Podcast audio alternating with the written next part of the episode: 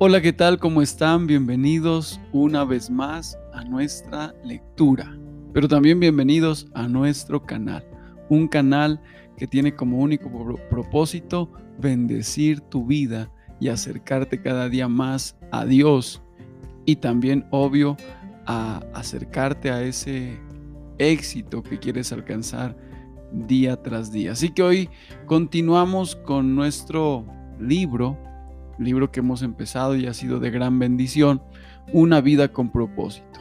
Espero y estos audiolibros te estén bendiciendo, así como lo ha hecho conmigo también. Hoy el capítulo número 15, formado para la familia de Dios. Hebreos 2.10 dice, Dios es, es el que hizo todas las cosas, y todas las cosas son para su gloria él quiso tener muchos hijos que compartieran su gloria. Primera de Juan 3.1 dice, miren cuánto nos ama nuestro Padre Celestial, porque Él nos permite ser llamados sus hijos, y eso es lo que realmente somos. Fue formado para la familia de Dios. Dios quiere una familia y lo creó a usted para que fuera parte de ella.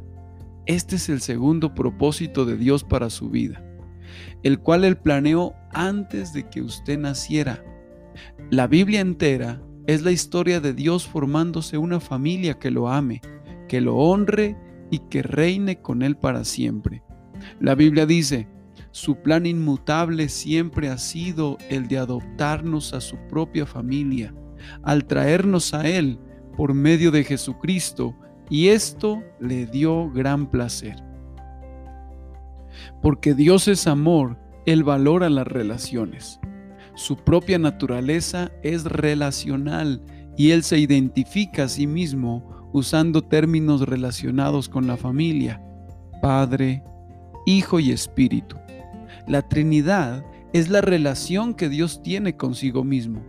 Es el modelo perfecto de la relación armoniosa y deberíamos de estudiar sus implicaciones. Dios siempre ha existido en una relación amorosa consigo mismo y por lo tanto nunca ha estado solo. Él no, él no necesitaba una familia. Él quería una familia y entonces diseñó un plan para crearnos, traernos a su familia y compartir con nosotros todo lo que tiene. Esto le da a Dios gran placer. La Biblia dice, fue un día feliz para Él cuando, cuando nos dio nuestras nuevas vidas a través de la verdad de su palabra y nos hicimos, por así decirlo, los primeros hijos en su nueva familia. Cuando ponemos nuestra fe en Cristo, Dios se convierte en nuestro Padre. Nos hacemos sus hijos otros creyentes se hacen nuestros hermanos y hermanas y la iglesia se convierte en nuestra familia espiritual. La familia de Dios incluye a todos los creyentes del pasado, del presente y del futuro. Cada ser humano fue creado por Dios, pero no todo ser humano es un hijo de Dios. La única manera de entrar a la familia de Dios es que nazca de nuevo en ella Usted se hizo parte de la familia humana por su primer nacimiento, pero se hace un miembro de la familia de Dios por su segundo nacimiento. Dios nos ha dado el privilegio de haber nacido de nuevo, de manera que ahora somos miembros de la propia familia de Dios. Gloria a Dios. La invitación a ser parte de la familia de Dios es universal, pero hay una condición la fe en Jesús. La Biblia dice, todos ustedes son hijos de Dios a través de la fe en Cristo Jesús. Su familia espiritual es mucho más importante que su familia física por parentesco, porque la primera durará para siempre. Nuestras familias en la tierra son dones maravillosos de Dios, pero son temporales y frágiles a menudo divididas por el divorcio, la distancia, la vejez e inevitablemente por la muerte.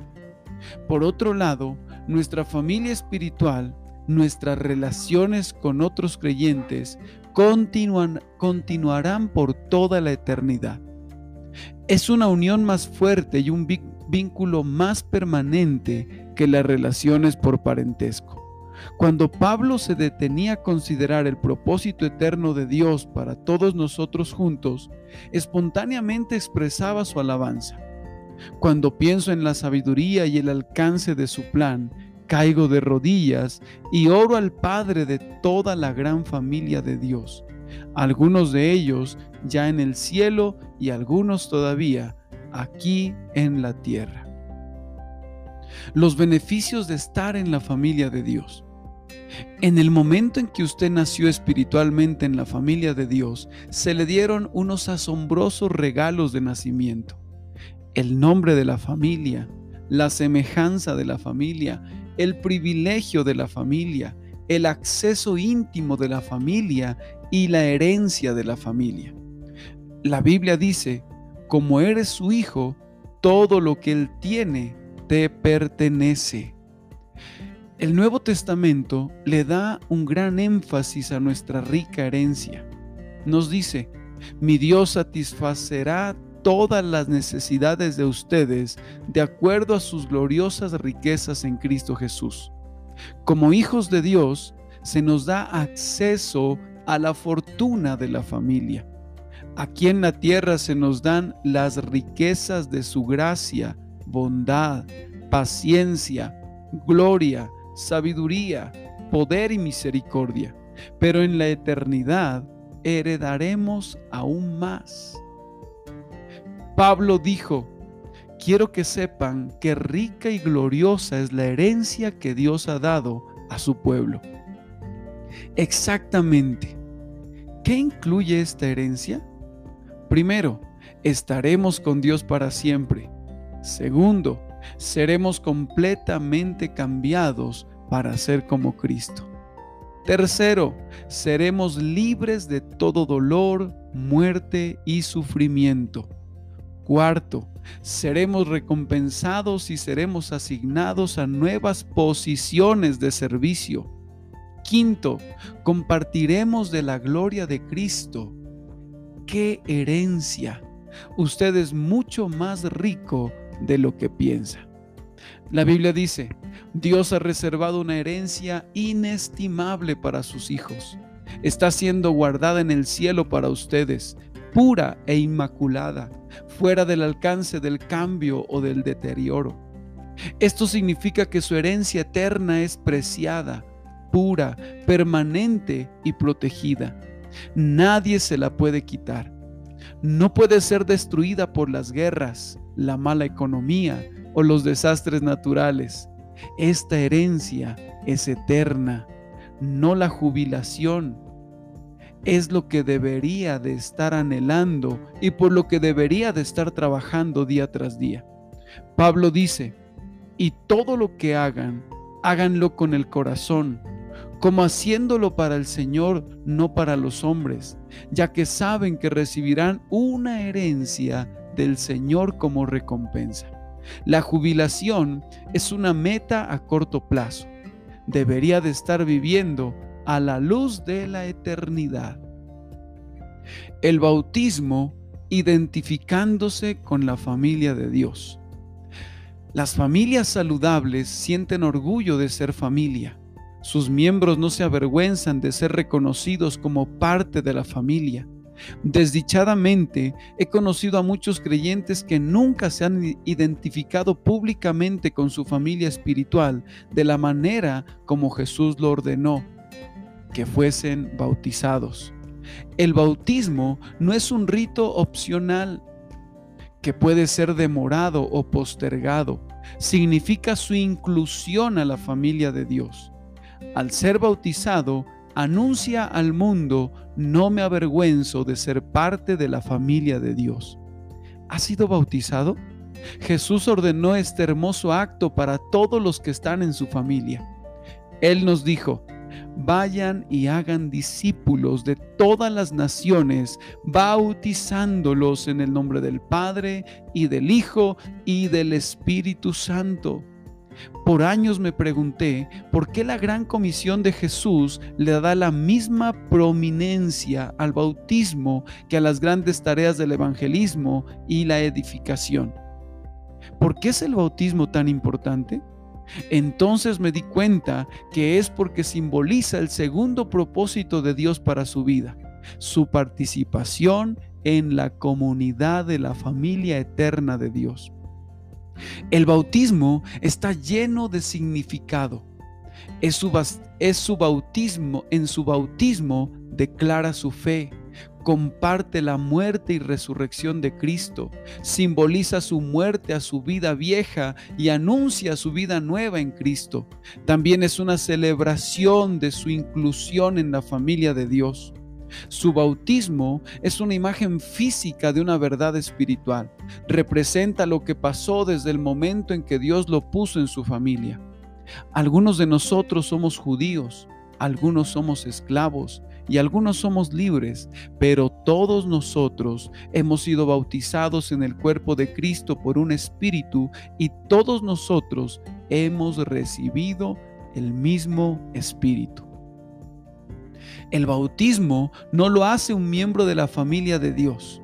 Solo la fe en Cristo hace eso. El bautismo demuestra que es parte de la familia de Dios.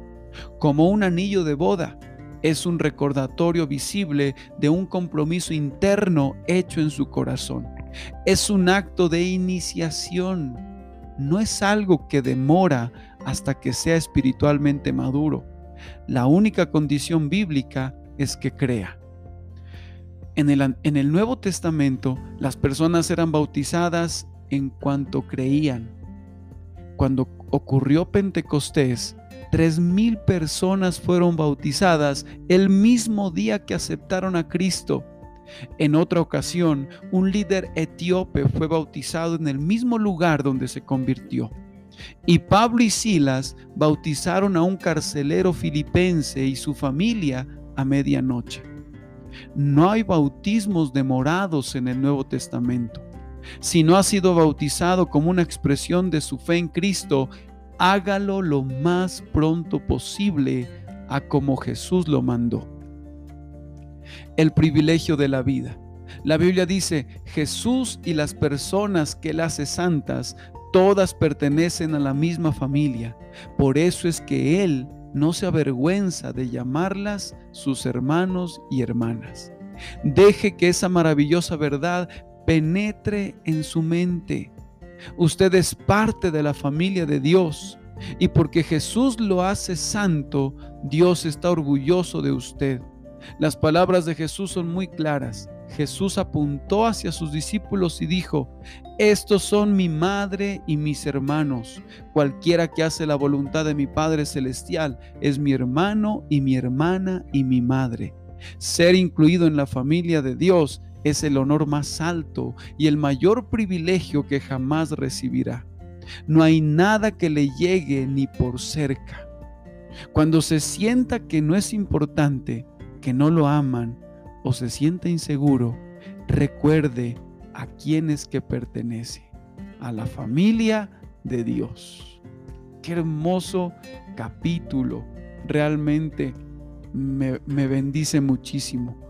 Un punto para reflexionar en este día, fui formado para la familia de Dios. Un versículo para recordar, Efesios 1:5, su plan inmutable siempre ha sido el de adoptarnos a su familia a su propia familia al traernos a Él por medio de Jesucristo.